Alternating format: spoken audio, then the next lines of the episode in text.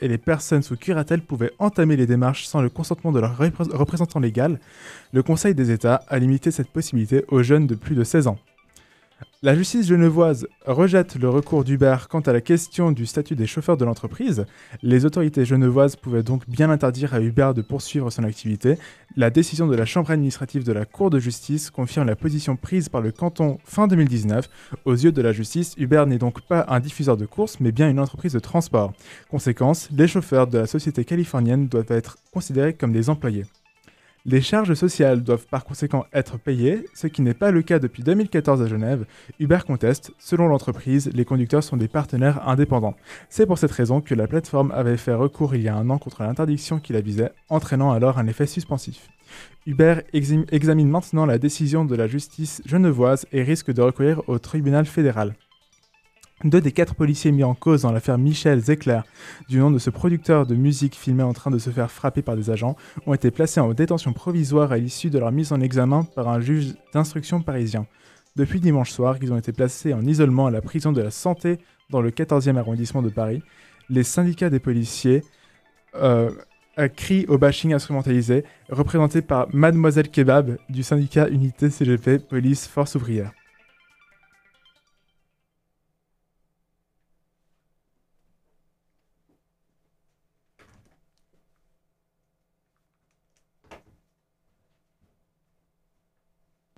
Fréquence banane, la météo.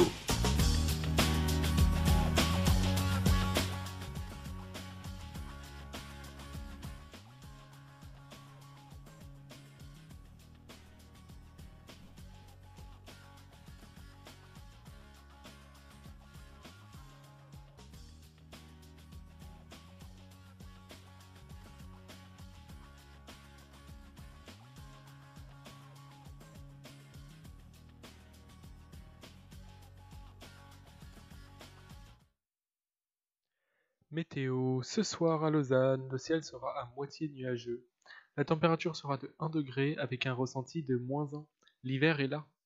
Des petites rafales de vent à 20 km/h se feront sentir tout au cours de la soirée et de la nuit. Le vent sera toujours présent au petit matin et ce pour le reste de la journée de demain. La température au réveil sera de 1 degré. Cette dernière devrait très doucement augmenter pour atteindre un petit pic de 4 degrés demain après-midi.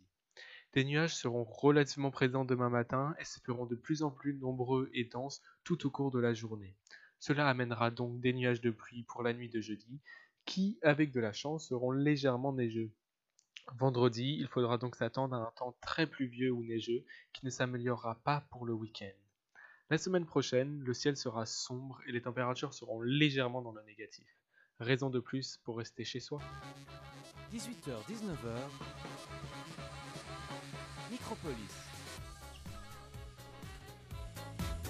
Bonjour à toutes et à tous et bienvenue dans ce Micropolis présenté par l'équipe des Zimzoom ayant pour thème la mythologie de l'Extrême-Orient.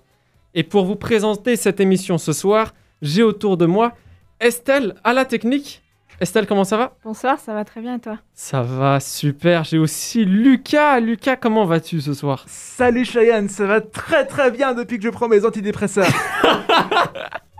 bah, je suis très content que tu ailles mieux, Lucas. Oui Nous avons aussi Théodore. Théodore, comment ça va? Ça va bien? Ça va bien, Théodore? Oui. Mais je suis tellement content que tu ailles bien. Tu es bien vivant et à côté de nous, c'est ça, Théodore? Oui. Théodore, on est d'accord que la France mérite pas sa Coupe du Monde en 2018 Non. Non. Non. Ils la méritent pas, ouais. Ils ont triché, on est d'accord Oui, oui, oui, oui, oui, oui, oui. Eh bien, c'est super. Du coup, dans cette émission, euh, attendez-vous à plein de petites chroniques très sympathiques et surtout à un jeu de fin qui s'annonce incroyable. N'hésitez pas à nous suivre sur les réseaux sociaux, Facebook, Instagram, Twitter, at fréquence banane et réagissez euh, sur ce numéro de téléphone 079 921 47 00. Je répète 079 921 47 00. Et tout de suite, écoutons Merry Christmas, Mr. Lawrence de Ryuichi Sakamoto. C'était donc Merry Christmas, Mr. Lawrence de Ryuichi Sakamoto. Et tout de suite, une chronique des plus délicieuses concoctée par notre chroniqueur Lucas. Vous savez, chers Zimzoomers, en Europe en général, on n'a jamais été trop spirituel. On n'a jamais vraiment cru à des créatures surnaturelles. Et il y en a sûrement parmi vous qui me diraient Mais Lucas, ne dis pas ça Il y a les elfes, les gobelins et plein d'autres Vous avez raison, mes confrères Zimzoomers. Mais des hommes avec des oreilles pointues, des petits hommes verts, on en croise tous les soirs à la Ripon. Non Là, je vais vous parler de quelque chose d'autre, des créatures de la mythologie japonaise, que même Ozzy Osbourne n'a pas pu voir en plein bad trip. Commençons avec le Bakeneko. C'est une évolution que seuls les chats qui remplissent une des trois conditions suivantes peuvent atteindre. Soit ils doivent avoir l'âge de 13 ans, soit le poids de 3,5 kg, soit ils doivent avoir une très longue queue. Je n'ai aucune blague enfantine à rajouter. Cette évolution est assez particulière car elle, donne aux chats remplissant une de ces conditions un super pouvoir. Ils peuvent projeter des boules de feu. Mais ce n'est pas tout. Ils ont le pouvoir de ressusciter des morts en s'allongeant sur leurs cadavres. Ils ne sont donc pas forcément gentils ou méchants, mais ils ne font pas dans la demi-mesure. Ils peuvent soit détruire des villages, soit les sauver. S'ils deviennent super gros ou super vieux, ou s'ils ont une super queue, toujours aucune blague à rajouter, ça devient un Nekomata, l'équivalent du vieux sage mais chez les chats. Il existe une légende d'un Bakeneko qui se réchauffait près d'un feu et s'y brûla la queue, qui prit feu. Il traversa ainsi la ville, réduisant en cendres un grand nombre d'habitations. Pour que cela ne se reproduise plus, l'empereur décréta que tous les chats devraient dorénavant se faire couper la queue. Cette légende serait à l'origine du bobtail japonais, espèce de chat japonaise qui n'a pas de queue. Cette histoire, et cette histoire nous permet de faire la transition avec le deuxième animal mythologique dont je veux vous parler, c'est le Ushioni. Car comme le bobtail japonais, il n'a pas de queue. Si ça c'est pas de la transition les amis, je sais pas ce qu'il vous faut. Le Ushioni est un mélange élégant entre le corps d'une araignée, les pattes du crabe et la tête d'un bœuf. C'est un yokai du folklore japonais, c'est-à-dire un démon. Le yokai est souvent représenté comme un esprit malfaisant ou simplement malicieux démontrant les traquets quotidiens ou inhabituels. Celui-ci est plutôt malfaisant, car il mange des gens qui se promènent seuls sur la plage. Il est très présent dans la culture du Japon occidental, où il peut même être sympa et aider les agriculteurs à labourer leurs champs.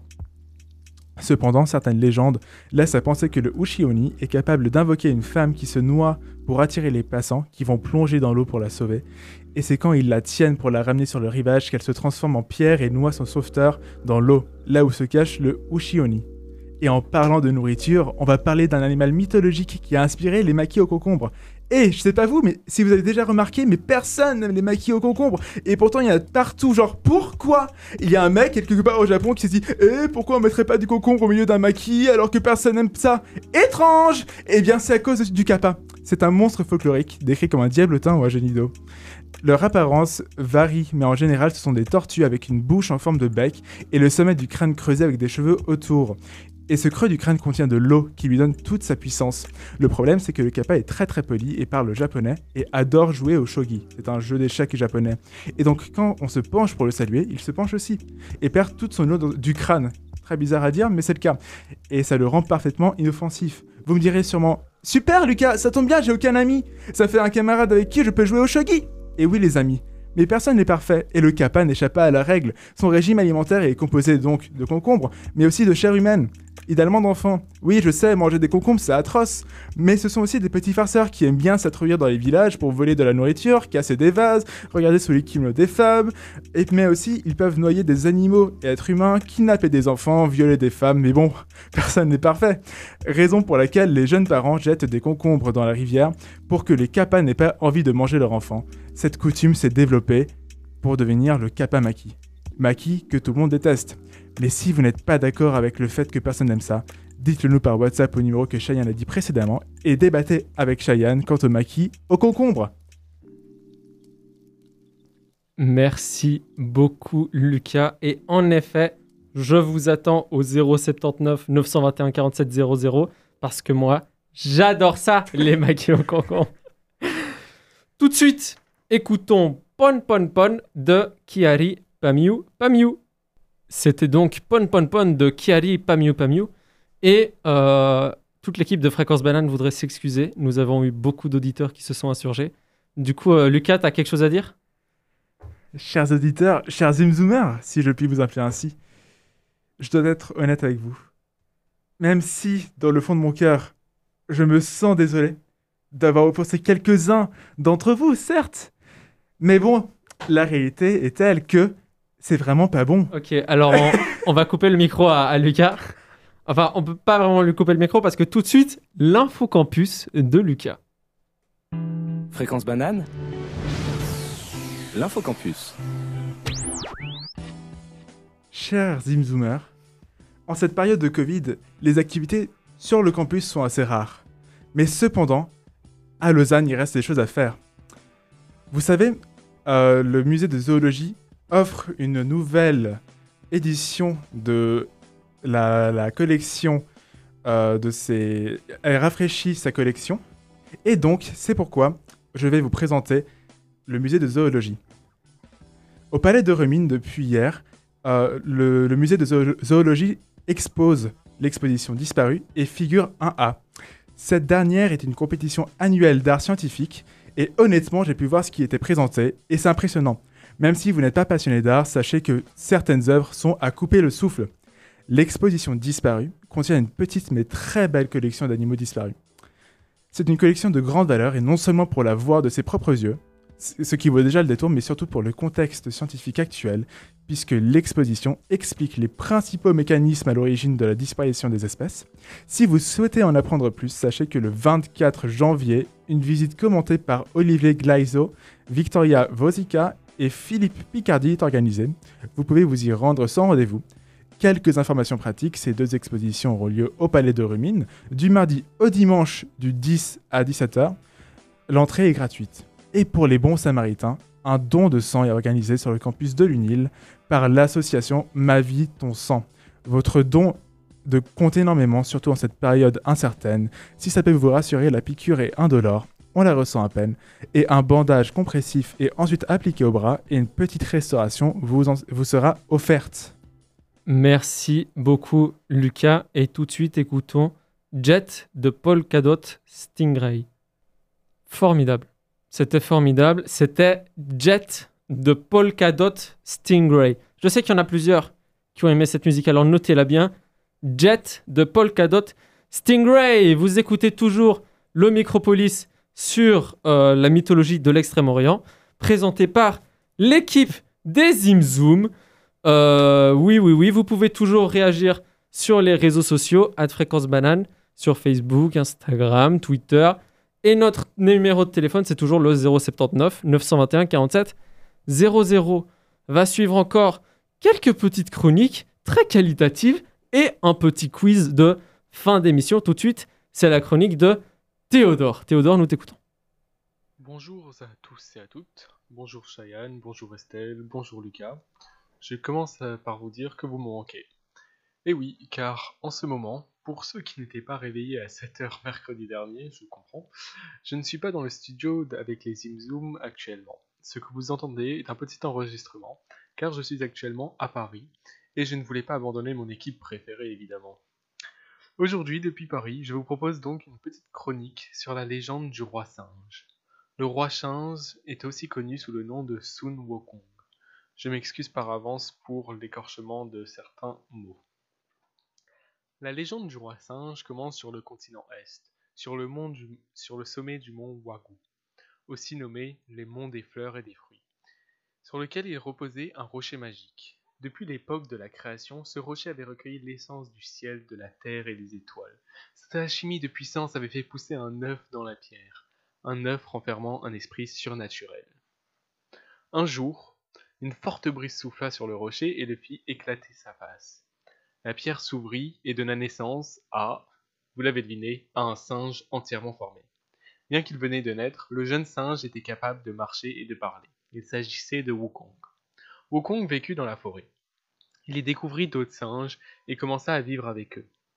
Un jour, alors que Wukong et d'autres singes jouaient près d'une chute d'eau, ils se lancèrent un défi. Celui qui réussirait à sauter à travers la chute d'eau serait nommé roi des singes. Faisant preuve de courage, notre héros réussit le test sans difficulté et fut ainsi couronné par les siens. C'est ainsi que Wukong devint le roi singe. Il passait ses journées à faire la fête et à s'amuser. Assez sympa. Cependant, un jour, il prit conscience de quelque chose.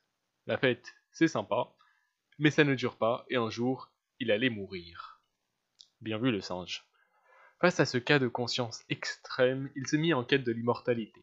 Il abandonna ainsi sa montagne et se mit en quête d'un maître taoïste pour l'entraîner.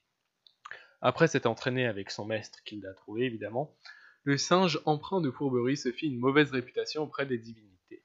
Ses prouesses n'eurent que peu de popularité auprès des peuples célestes, et vous allez comprendre dans un instant. Dans ses nombreuses bêtises, on peut relever qu'il est descendu en enfer afin d'y terroriser le roi. Il a du culot quand même.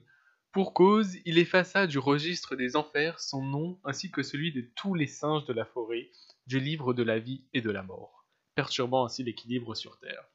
C'est au cours de ces péripéties qu'il obtient son armure en côte de maille dorée, ses bottes lui permettant de marcher sur les nuages, son aume avec des plumes de phénix, et surtout son arme légendaire que vous connaissez sans doute, le bâton magique qui pouvait s'agrandir et s'alourdir selon ses envies.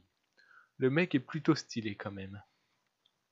Exaspérés de ces agissements, les différentes divini- divinités ne supportaient plus le singe céleste et se rendirent au ciel afin de porter plainte auprès du grand empereur de Jade. C'est un peu le chef des dieux, le, genre d'équivalent à Zeus.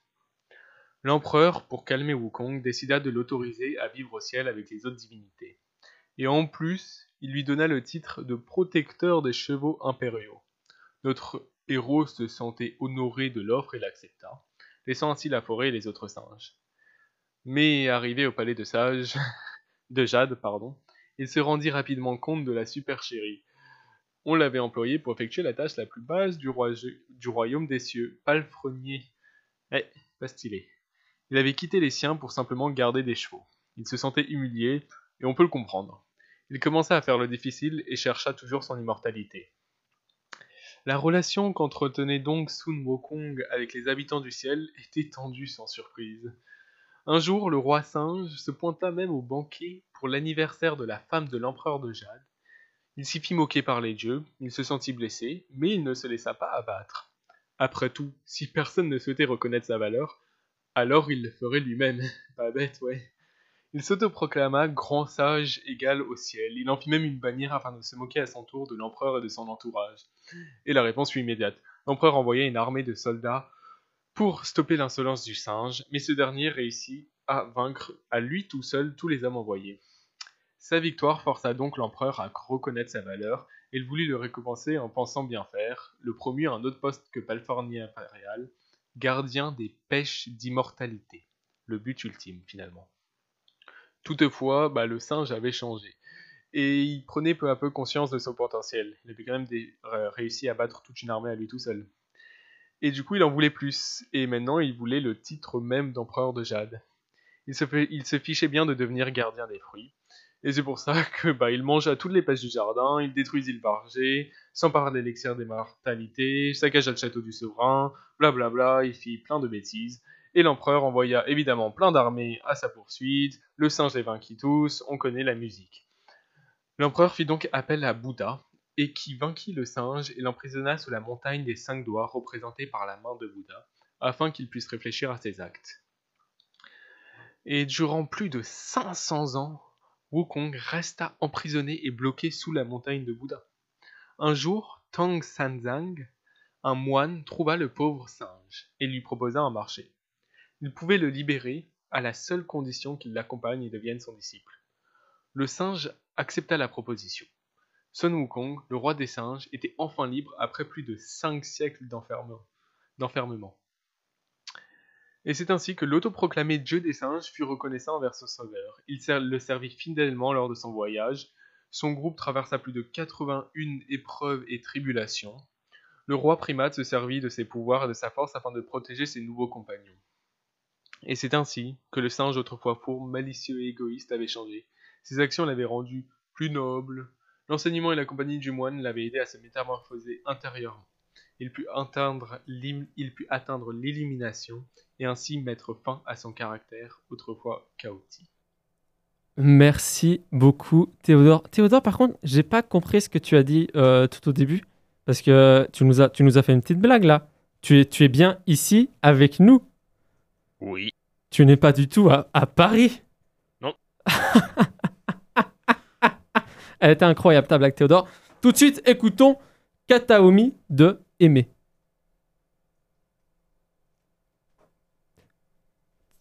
Ou pas. Parce que. Parce que. Parce que. Lucas, pourquoi?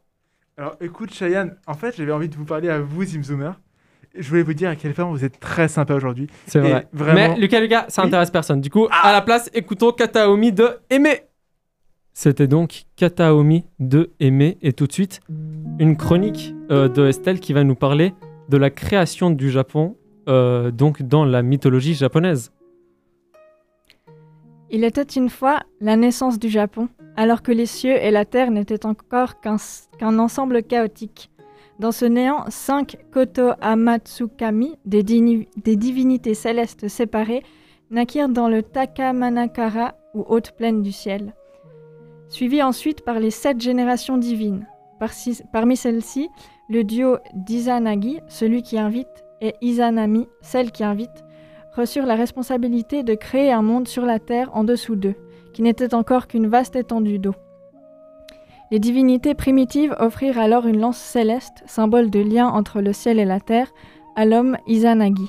Depuis le pont céleste qui flottait entre les cieux et la terre, Izanagi transperça les flots de sa lance ornée de pierres précieuses. Par cet impact, il créa la première île japonaise appelée Onogoro-jima, ou plus simplement le pilier du centre de la terre. Le couple décida alors de, descendre sur la terre et de s'établir sur l'île. Une fois installés, ils s'unirent et donnèrent naissance à leur premier enfant. Mais grand malheur, pendant le rituel précédant l'union sacrée, consistant à tourner autour de l'île chacun d'un côté jusqu'à se retrouver de l'autre, la femme avait parlé avant son époux alors que le rituel voulait que ce soit l'inverse. La conséquence de leur maladresse fut immédiate et l'enfant, Iloko, qui signifie sensu, naquit difforme et sans eau et fut aussitôt envoyé au large, livré à l'immensité de la mer. Suite à cette mésaventure, le couple, déterminé à ne plus commettre la même erreur, donna enfin naissance aux huit grandes îles, de l'archipel japonais, suivies de 35 divinités, aussi appelées kami, dans les anciennes traditions shintoïstes. Ces derniers possèdent deux âmes, une âme, une âme douce et une âme agressive. Ils habitent les hautes plaines du paradis et se manifestent à travers des phénomènes naturels et ont une fonction ou un rôle spécifique. En tout cas, ils inspirent tous le respect, l'admiration, et même dans certains cas, ils sèment la terreur. Parmi les enfants d'Izanagi et Izanami, on peut citer le kami du vent, qui dès son arrivée sur la terre dispersa les nuages pour éclaircir le monde, les kami des montagnes, des plaines, des fleuves, du sable et bien d'autres. Mais le destin réservait alors au jeune couple encore bien des surprises. Hélas, un, événement tragique changea à jamais son avenir. En donnant naissance au kami du feu Kagutsushi, Izanami perdit la vie, brûlé par son enfant. Brisé par le chagrin et la colère, Izanagi décapita de son, sabre le nouveau-né qui avait tué sa femme, et de ce meurtre naquirent 16 autres kami. Suite à cette tragédie, la défunte s'en alla au royaume des morts, le Yomi no Kuni.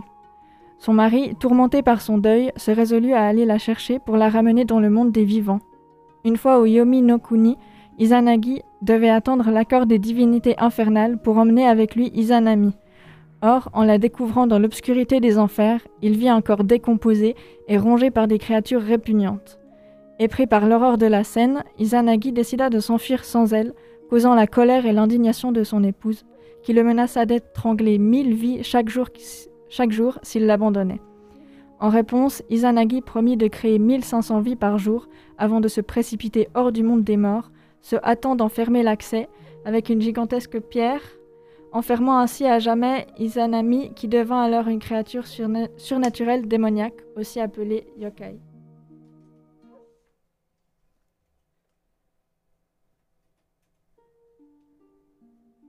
Secoué par cette péripétie, Izanagi alla, se purifier dans le fleuve pour faire son ablution. Alors qu'il se déshabillait, douze kami apparurent. En se jetant dans l'eau, deux kami démoniaques naquirent des souillures ramenées de l'enfer, puis cinq autres, mais pures cette fois-ci. Enfin, Izanagi se lava le visage et de ce geste s'ensuivit la naissance des trois kami les plus importants de la mythologie japonaise.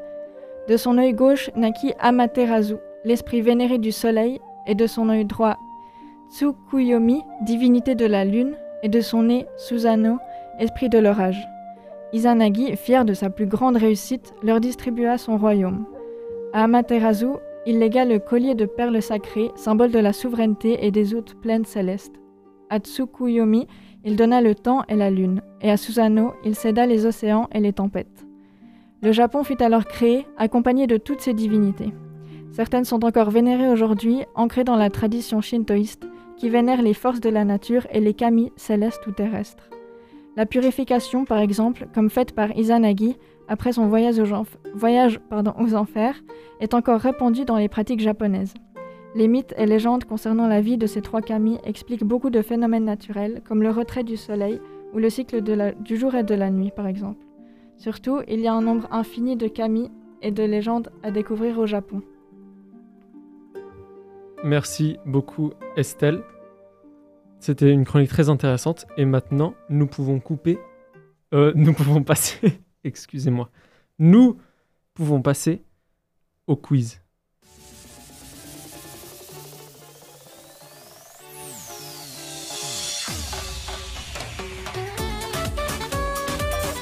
Bonjour et bienvenue dans Qui veut gagner des Zimzoom J'espère que vous êtes très très chaud. Bienvenue dans votre émission préférée du mercredi soir. Je me présente, je suis Jean Chayanne Foucault et je serai l'animateur de ce jeu qui s'annonce déjà légendaire. Légendaire car nous avons ce soir avec nous la crème de la crème de ce qu'il se fait en termes d'invités. Laissez-moi d'abord vous présenter Estelle Estelle. Estelle, Estelle, Estelle, Estelle, Estelle, présente-toi un petit peu s'il te plaît. Euh, bah, bonjour, je m'appelle Estelle et je fais la tech aujourd'hui. Yes, très très chaud ce soir pour gagner Estelle. Bah oui, Bah oui quand même, il y a des zimzoom à la clé. ok, tout de suite accueillons notre prochain invité, c'est Lucas. Lucas. Lucas Est-ce que t'es chaud Je suis super chaud, je suis là pour gagner. Bang, bang, bang, Bang, bang. Ok, c'est super. Et tout de suite, accueillons du coup notre tout dernier candidat. C'est Théodore Théodore. Théodore Ah Non Non Non Je m'assure, on a bien entendu Alors en fait, je vous explique euh, si vous n'avez pas bien entendu. Euh, eh bien, eh bien oui, Théodore, euh, qui n'a même pas eu le temps de se présenter, s'est pris une rafale euh, de mitraillettes. Le monsieur est parti, celui qui a mitraillé Théodore. Bah, dommage, Théodore vient de mourir. Ça arrive, hein. Une réaction, s'il vous plaît Eh ben, écoute, je suis assez déçu. pas de chance. Pas de chance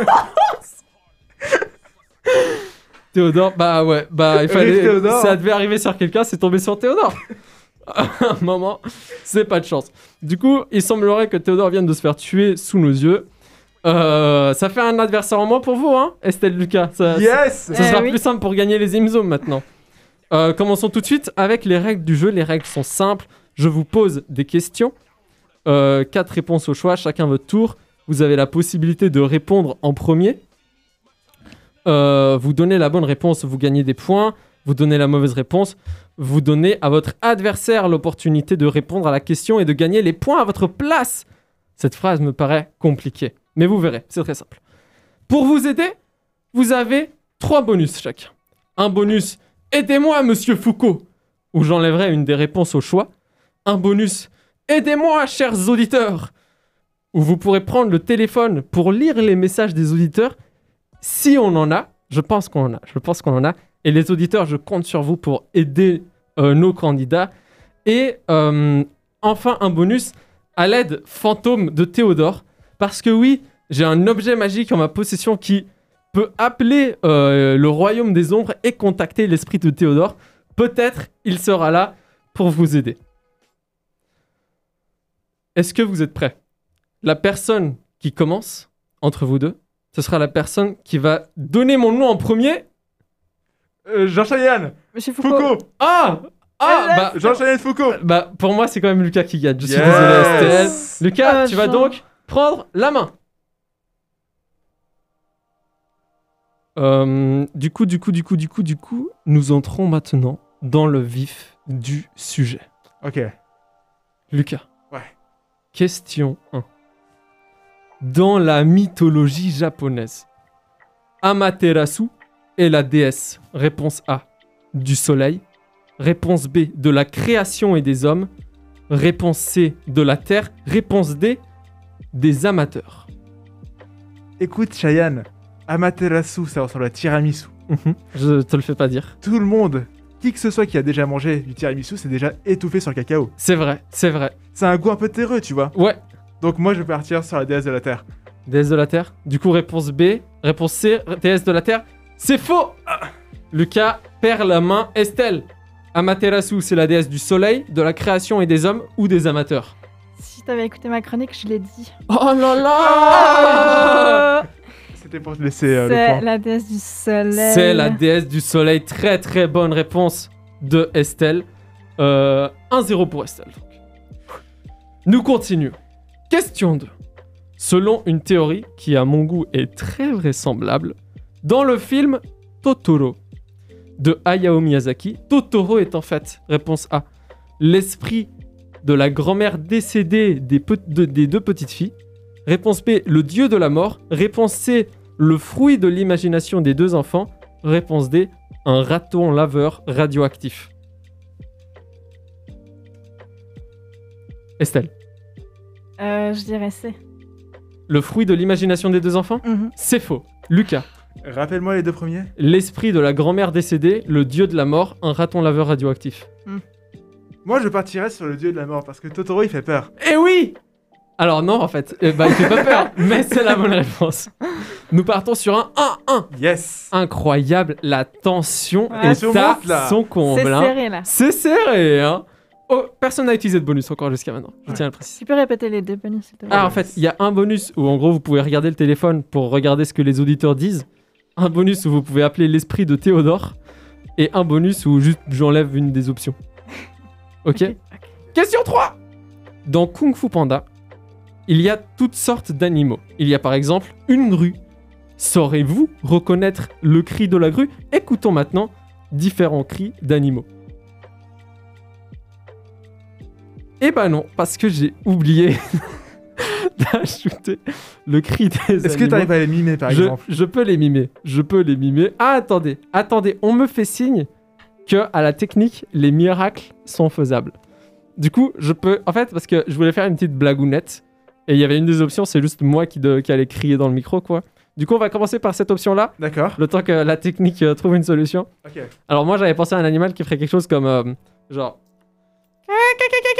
Comme ça. Réponse A Non, mais non, Lucas, je viens, je viens de t'expliquer que c'était une blague en fait. Ah. Ok, alors écoutons les autres, euh, les autres cris. Commençons avec le cri 1. Intéressant, intéressant. Le cri 2, s'il vous plaît. Ça, c'était le cri 1. Waouh Ça, ça, c'est peut-être une grue, c'est peut-être pas une grue, on sait pas. Hmm. Le, le cri 3, s'il vous plaît. Ok. Ok, c'est à Lucas. Lucas de donner une réponse. Est-ce que je peux faire appel à l'esprit de Théodore mort assassiné sur le studio, dans le studio, Nous allons, nous allons tenter de rentrer en contact avec l'esprit de le, le Théodore. cadavre gît à côté de moi. Tentons, tentons de rentrer en contact avec l'esprit de Théodore. Ça sonne. Oh Théodore Allô Théodore? Est-ce que vous entendez bien l'esprit de Théodore? Ah, ok, alors il paraîtrait que... le- Théodore, tu peux, tu peux parler encore de tout là-haut, s'il te plaît? Ouais. Ouais, ouais, j'avoue que je sais pas trop où je suis là. J'ai juste vu un mec rentrer dans le studio, euh, je suis un peu paumé là. Bah ouais, mais tu viens de mourir en fait, tu m'étonnes que t'es un peu paumé. C'est pour ça qu'il fait noir. Ouais, mais oui, en fait, t'es au paradis, Théodore. bah, c'est formidable. Théodore, Lucas, Lucas, il demande ton aide. Je sais pas si t'as pu entendre le différent cri des animaux. J'ai entendu les différents cris des animaux, je sais pas d'où ça sortait, il y avait un peu de brume, puis il Ouais. y avait des cris qui sortaient. C'est bizarre, hein. On sait pas tout sur le paradis. Mais du coup, est-ce que tu as reconnu le cri de la grue? Ah, le cri de la grue moi je, moi, moi, je dirais le premier cri. Le premier cri? Lucas, est-ce que tu valides cette euh, option? Écoute, il est mort, donc je vais respecter sa, sa mort, donc ouais, je vais dire le premier cri. Eh bien, Théodore, mourir ne rend pas omniscient. On le saura maintenant parce que c'est une mauvaise réponse. Ah Oh. Euh, merci Théodore d'avoir participé. C'est très gentil. C'est très gentil quand même. Parce que euh, Tu nous tu, manques. tu dois être occupé en plus. Là, Ouais, ça doit être chiant. Ouais. Euh, bah, je- J'avoue que je sais pas trop quoi faire. J'essaye de calculer des vitesses pour mettre en vite et tout, ça marche pas trop là. Eh bien, on fera, on fera un Micropolis futur euh, où tu pourras nous parler euh, du paradis, de ce qui se passe là-haut, euh, il y a qui, etc. Mais je pense que là, tout de suite, Théodore, on doit avancer parce que, ouais, il ne nous reste pas beaucoup de temps. Théodore, je vais raccrocher, ne le prends pas mal. Bisous, bisous. À tout à l'heure. Ciao. Salut. Ok, les amis. Il est 18h54. Nous en sommes qu'à la question 3. Il y a encore beaucoup de questions. Nous allons donc faire euh, une petite accélération, comme j'aime le dire. D'accord. Ah, attendez, attendez. Bah, juste, Estelle, toi, t'avais une idée pour le cri de, de l'animal, de la grue? Euh, le 2 Oui, bah c'est juste. Ok, Bah, voilà, super. bah de 1, de 1. Euh, nous allons continuer cette question. Non, elle est pas ouf cette question. Ah Bah la question 5. Est-ce que ce quiz est bien? Réponse A, oui. Réponse 2, non.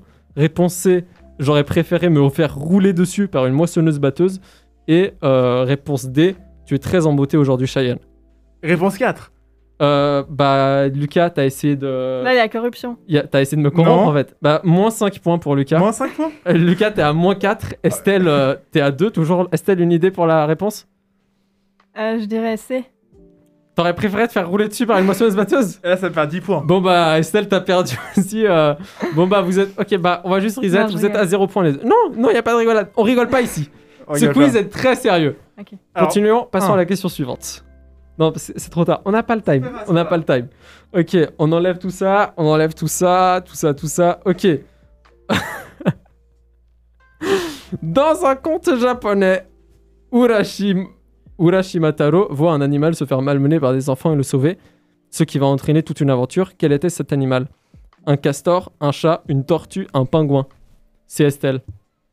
Euh, en fait, euh, un chat. Un chat?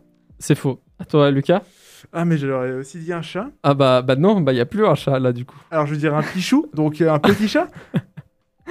Non, Lucas, ça. ça. marche Alors, pas en réponse fait. A.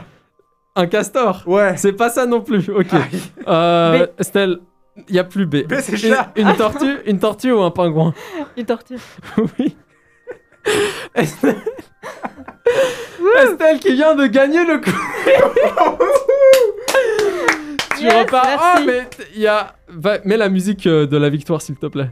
C'est pas la prochaine, c'est la musique d'après. Ah. Voilà, la musique d'après. Et. Non, c'est c'est pas ça. C'est pas grave, c'est les aléas. Estelle Merci. Estelle qui gagne Merci. ce quiz, on peut la féliciter. Bravo, Elle Estelle. repart avec un milliard de Zing Zoom. Ça fait beaucoup. 1 milliard Ça fait de beaucoup. zizou. Wow. Ça fait vraiment beaucoup. Passons tout de suite à la suite. Ok, la suite. Théodore. Théodore. Thé. Odor. Théo. Dor. Théo. Théodore. Re. Re. Théodore. Théodore. Tu es parti. Tu es parti aujourd'hui, Théodore. Tu es parti. Théodore, le monsieur bizarre qui est entré par effraction et qui t'a mitraillé à l'usine, a décidé qu'il était l'heure pour toi de rejoindre le ciel, d'aller retrouver les autres grandes figures qui nous ont quittés en cette année 2020. Tu es parti rejoindre Kobe Bryant, Kirk Douglas, Pop Smoke, Guy Bedos, Ennio Morricone, Chadwick Boseman, Diego Maradona ou encore Cri... Attendez quoi Christophe Attendez, Christophe, il est mort Mais non, mais c'est pas possible Christophe Christophe, il est mort Christophe, il est mort Christophe est mort Euh, Théodore. Restons concentrés sur Théodore, Lucas, s'il te plaît.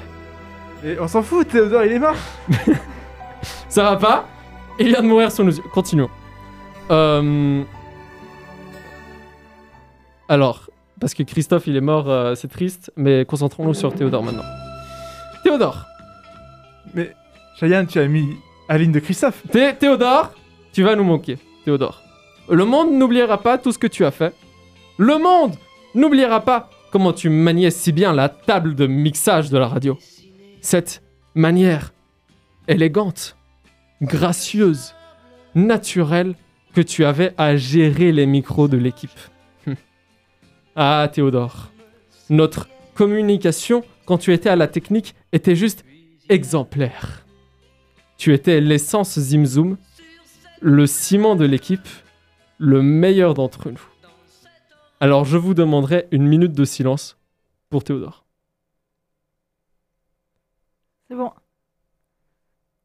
Estelle, t'as- Ouais, c'est bon, j'ai enlevé le micro. vous le connaissiez vous, Théodore? Tu sais, j'ai entendu parler en allemand. Mais parce que en fait, moi, je le voyais toujours avec nous, mais je, je savais pas qu'est-ce qu'il faisait là en fait. Attends, tu l'as entendu parler en allemand? En allemand, mec. Mais quand? Mais c'était avant-hier Mais attends, s'il parle allemand, ça veut dire qu'il est nazi, non? Exactement. Mais c'est ouf. Mais euh, vous pouvez pas prendre, tirer des conclusions Mais comme il ça? parlait allemand. Il parlait allemand, Cheyenne. Il parlait allemand. Ouais. Et ben c'est la fin de cette émission. Dans 10 secondes, il est 19h. C'était un plaisir de vous avoir avec nous. Euh, Estelle, Lucas, un petit mot. 4, 3, 2, pas de petit. Merci beaucoup, Cheyenne Au revoir.